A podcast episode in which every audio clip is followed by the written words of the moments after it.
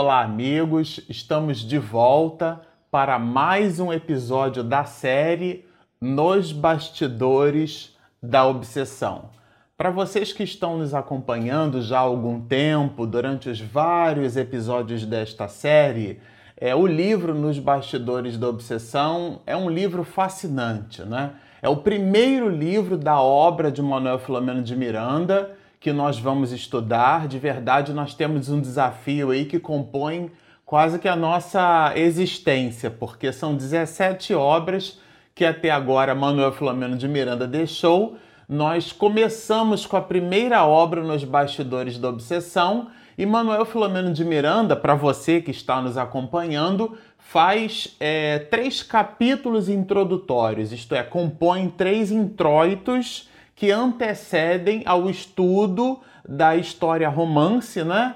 Que diz respeito à família Soares, é um processo obsessivo grave que ele examina, depois leva quase 30 anos no mundo espiritual estudando por sobre o assunto e se aproximando de Divaldo Pereira Franco, escreve essa obra magnífica na qual ele introduz esses três primeiros capítulos chamando de exórdio, depois ele chama de prolegômeno, já estudamos todos eles, e agora na terceira e última introdução, vamos dizer assim, né, examinando a obsessão.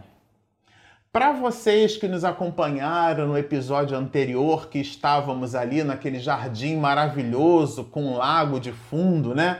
Eu até comentei com a minha esposa, o pessoal vai achar que aquilo ali é chroma key, mas não é chroma key não. Estávamos em Salvador, né, na cidade, num bairro chamado Pau da Lima, em Salvador, Bahia, às voltas ali com as atividades do 91º ano de vida, né, nos, aos 91 anos de existência do nosso querido Divaldo Pereira Franco. Acompanhamos o seu aniversário, depois um workshop que ele promoveu em cima de um recente último livro escrito por Joana de Ângeles e psicografado por ele, Divaldo Pereira Franco, que deu origem ao workshop da obra. Por uma coisa ou por outra, quando lá estávamos, gravávamos um episódio dessa série, da qual comentávamos e paramos ali, aonde é, Manuel Filomeno de Miranda fala justamente da modificação radical do comportamento e trabalhamos essas questões. Hoje nós vamos ler algumas páginas né, é, dessa terceira parte, examinando a obsessão. E Manuel Filomeno de Miranda, quando dá continuidade, ele nos fala justamente que a obsessão ela se nos apresenta efeitos de, de desgaste, diz ele, né? Desgaste psíquico, isto é, desgaste mental e também desgaste orgânico. E cita Miranda da necessidade de assistência médica quando surgem essas questões. Aqui é um ponto muito importante, porque às vezes, apressadamente, nós né, que, que gravitamos em torno das iniciativas numa casa espírita, estamos ali, é, às vezes, desempenhando papéis como papéis de coordenação, pa papéis de colaboração, isto é, do labor com, né? Por uma coisa ou por outra, alguns muitos, né, com as responsabilidades administrativas, como tesoureiro da instituição, ou até mesmo a vice-presidência e a presidência de uma casa espírita, para aqueles de nós que assim nos movimentamos, aqui vai um aporte bem significativo.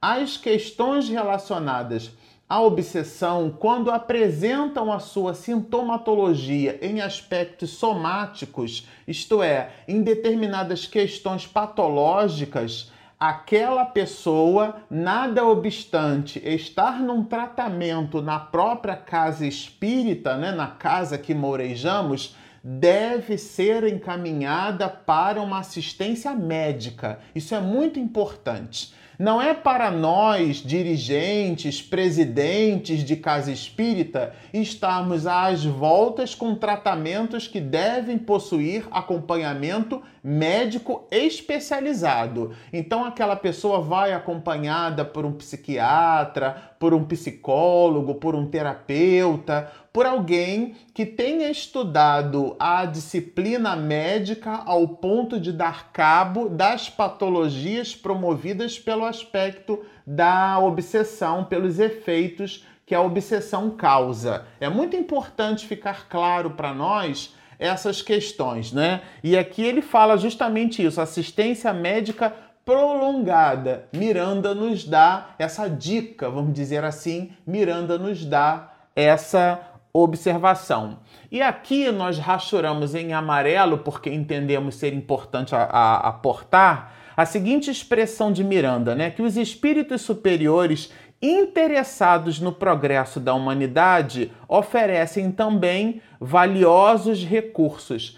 Esses recursos são os recursos que gravitam em torno de nós, né? Deus serve as criaturas através de suas próprias criaturas. Então, quando alguém que se vê a braços dados com questões relacionadas à obsessão, quando busca uma casa espírita, quando busca assistência espiritual, muito embora a assistência material continue existindo, né? Miranda fala justamente da assistência médica prolongada, não é para a casa espírita, repito, tratar problemas, consequências de problemas obsessivos, que são consequências algumas vezes até psiquiátricas, né? E ou psicoterapêuticas não é para a casa espírita absorver essas questões. O trabalho de assistência e promoção social da casa, sobretudo o, o, trabalho que a casa espírita faz em recepcionar as pessoas, em ouvi-las, aquilo que costumamos chamar de atendimento fraterno. O atendimento fraterno não é um atendimento clássico psicoterapêutico a ser feito por médicos e ou por psiquiatras e especialistas da área. É aquela abordagem fraterna aonde entendendo as necessidades da alma, a casa espírita mobilize recursos para esse amparo. Parte desses recursos visitam o, o, própria, o próprio encaminhamento da pessoa às reuniões públicas da casa espírita, o passe, né, a transfusão de energia, da bioenergia, a água fluidificada, essas compõem terapêuticas necessárias e providenciais, mas a assistência médica precisa continuar acontecendo. E por uma coisa ou por outra, eh, Manuel continua nos dizendo assim: um espírito lidador Quer dizer, um espírito que está às voltas ali com a luta, com o embate, com as agruras da vida, né? está buscando vencer as dificuldades, vencendo a si mesmo, devidamente preparado para as experiências de socorro aos obsidiados, é dínamo potente que gera energia eletromagnética.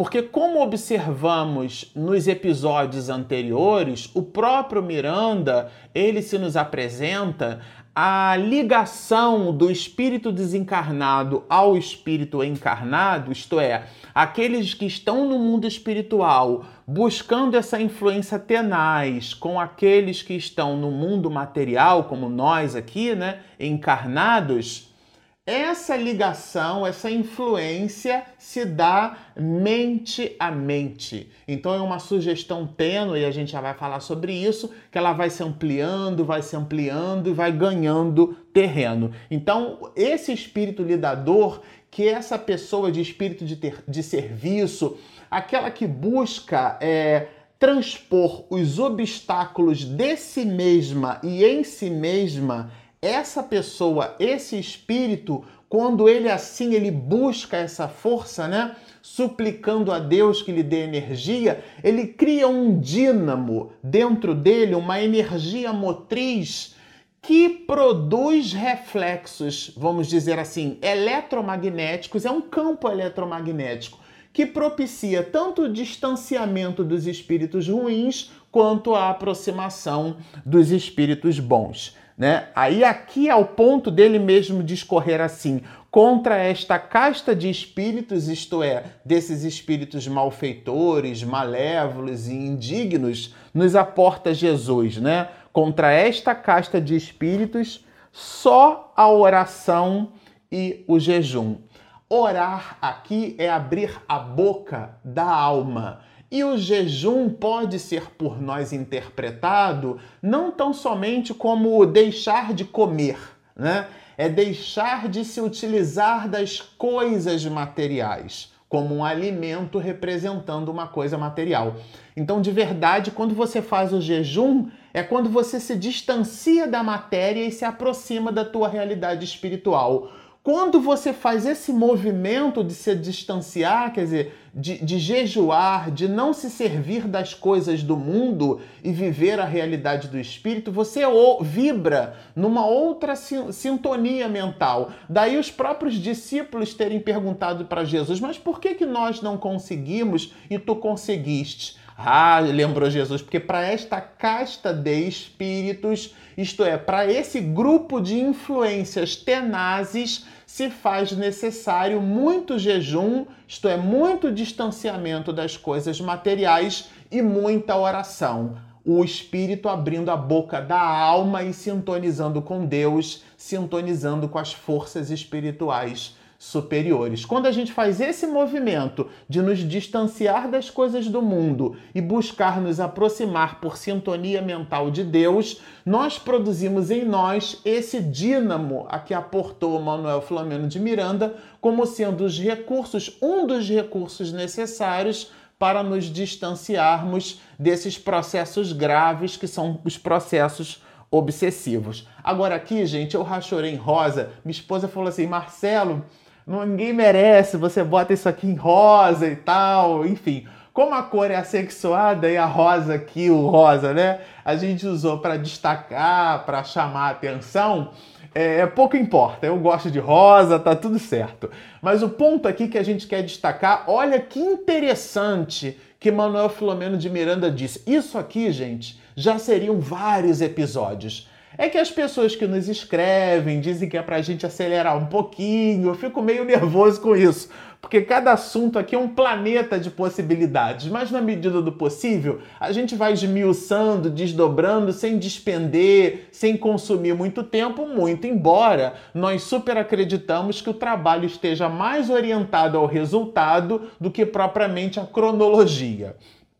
Mas por uma coisa ou por outra, aqui vai a citação de Miranda. Olha só, gente, que primor, que interessante. É uma definição clássica, muito profunda. Leiamos. Quando você escutar nos recessos da mente uma ideia torturante que teima por se fixar, isto é, aqui é uma ideia, essa ideia que teima por se fixar, Aqui não é uma ideia sua, é algo que se te apresenta e ela se mostra fixa e tenaz. Continuemos. Interrompendo o curso dos pensamentos, isto é, você está com um grupo de ideias e de repente, quando você percebe, você está com outro grupo de ideias, é isso que ele está dizendo. Vamos continuar aqui. Olha, quando constatar imperiosa, atuante força psíquica interferindo nos processos mentais, você está pensando uma coisa, de repente, quando você percebe, você já está pensando outra, completamente diferente. É disto que Miranda está dizendo. Mas ele continua. Quando verificar a vontade sendo dominada por outra vontade que parece dominar, Olha só, aí ele vai citando os quandos, olha. Quando experimentar inquietação crescente na intimidade mental, ele está dando, gente, aqui os sintomas para dar um diagnóstico, né? Aí só existe diagnóstico com exame. E aqui é o autoexame. Então a criatura faz o autoexame e identifica nesse exame essas proposições que são sintomas com vistas a um diagnóstico. Qual que é o diagnóstico? A obsessão, mas a gente já vai chegar lá. Olha, então, quando verificar a vontade sendo dominada por outra vontade que parece dominar, quando experimentar inquietação crescente na intimidade mental e sem motivos reais, e ele continua: quando sentir o impacto do desalinho espiritual em franco desenvolvimento, acautela-te. Aliás, acautele-se, porque você se encontra em processo imperioso e ultriz de obsessão pertinaz. Aqui, Manuel Filomeno de Miranda dá para nós excelentes dicas para que cada um, tanto eu, porque o fato de eu estar lendo isso aqui, estamos todos no mesmo contexto, tá certo? A única diferença aqui é que quem acende uma vela é o primeiro a se iluminar. Mas enfim, todos nós, aqui a dica de Miranda é assim: esses são os sintomas. Então, quando ele dá as dicas dos sintomas, quando uma ideia, né? A gente tem muita dificuldade, sobretudo nós, os ocidentais, em fixarmos a ideia, em estabelecermos aquela concentração. Para exemplificar isso, eu tenho um rapaz, um, um colega de faculdade, né? Que ele dizia que às vezes, quando ele abria a gaveta da cozinha para poder pegar um talher, que ele olhava uma faca e ele sentiu uma vontade enorme de pegar aquela faca, ir até o quarto onde estavam os pais dele e esfaquear a própria mãe. E ele comentou isso para mim de um jeito assim. Primeiro ele rodeou, rodeou, porque é, era uma vergonha para ele admitir que ele estava tendo aquele tipo de pensamento. E ele dizia: Marcelo, eu amo demais a minha mãe não me passa em nenhum momento pela minha cabeça fazer um negócio desse. Mas de quando em vez eu abria o gaveteiro para pegar um talher, às vezes era para pegar uma colher ou para pegar alguma outra coisa, não exatamente uma faca, mas ele olhava para a faca ali no gaveteiro junto com os outros talheres e uma força enorme, um, uma mensagem lhe chegava à mente exatamente do jeito que Miranda está colocando aqui que lhe fazia pensar em buscar, e às vezes dizia esse rapaz para mim, porque daí não importa o nome, né? A gente fica só com um milagre, o santo a gente deixa para lá. Ele dizia assim: Marcelo, às vezes eu assistia a cena, eu via a cena de eu pegando a faca, indo até o quarto e furando a barriga de minha mãe. E aquilo deixava ele numa situação, num transtorno mental muito grande, porque ele dizia assim para mim: eu não quero fazer isso, eu não vou fazer isso mas de quando em vez, quando eu vou até a cozinha e a gente fazia a faculdade à noite, ele chegava à tarde para jantar, enfim. E depois ele comentava comigo, eu pedia a ele para que ele orasse bastante, para que nos instantes de alegria com os pais ele buscasse a, a, a abraçar os pais e que ele buscasse, acima de tudo, a oração. Oração, repetimos no, no, nos outros episódios, não é placebo, gente. Orar é abrir a boca da alma, é conversar com Deus. E que ele buscasse identificar nele se ele estava no mundo não somente para atender os seus interesses pessoais, mas se ele estava no mundo para buscar equipar-se de valores a fim de atender aos outros. Quer dizer, aquele espírito de serviço e não simplesmente o mundo do oba-oba, né? Diz no Chico Xavier na década de 70, no Pinga Fogo de 1970, é, que o planeta Terra, dizia ele, né, não é um parque de diversões. Nós podemos nos alegrar no mundo, mas de verdade, num mundo onde muitas crianças morrem de fome, né, não seria alegria para nós adquirir coisas.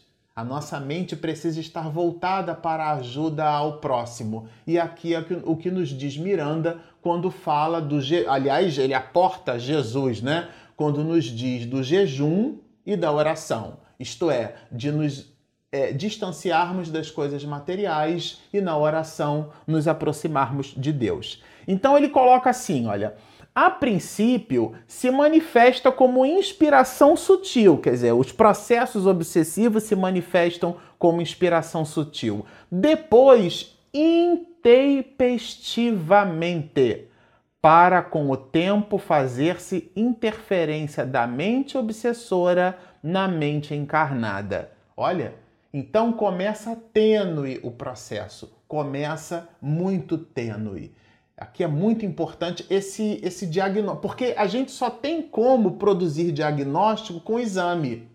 E esses são os sintomas que nos levam à análise, né? Porque o prognóstico ele, ele, ele só é assertivo quando o diagnóstico é assertivo. E, a, e o diagnóstico assim só o é quando ele possui um bom exame. Então não existe um bom diagnóstico sem exame.